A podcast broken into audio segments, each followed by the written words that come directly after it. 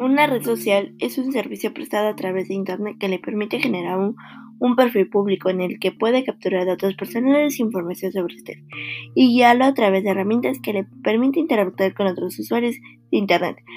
Estos nuevos servicios se configuran como potentes canales de comunicación interactivos que permiten crear grupos de seguidores, aficiones, comunicación, empleo y etc.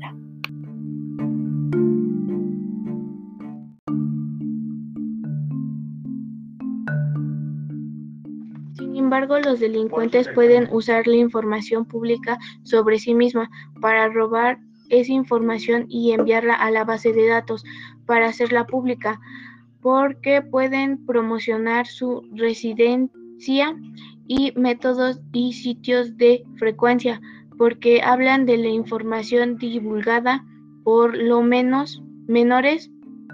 Esta información puede eventualmente caer en manos de redes criminales especializadas en trata de personas, prostitución y otras actividades.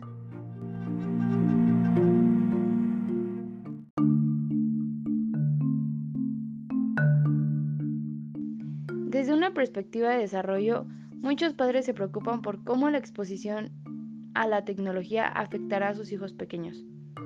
Sabemos que nuestros niños en edad preescolar están adquiriendo nuevas habilidades cognitivas y sociales a un ritmo alarmante, y no queremos perder tiempo en el iPad para detenerlos. Pero la adolescencia es un periodo igualmente importante y de rápido desarrollo, pero pocos de nosotros prestamos atención al uso de la tecnología por parte de los adolescentes, que es más intenso e íntimo que los niños de 3 años que juegan con el iPhone de papá.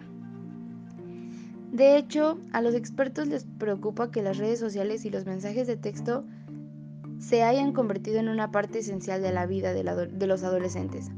Están aumentando la ansiedad y disminuyendo la autoestima.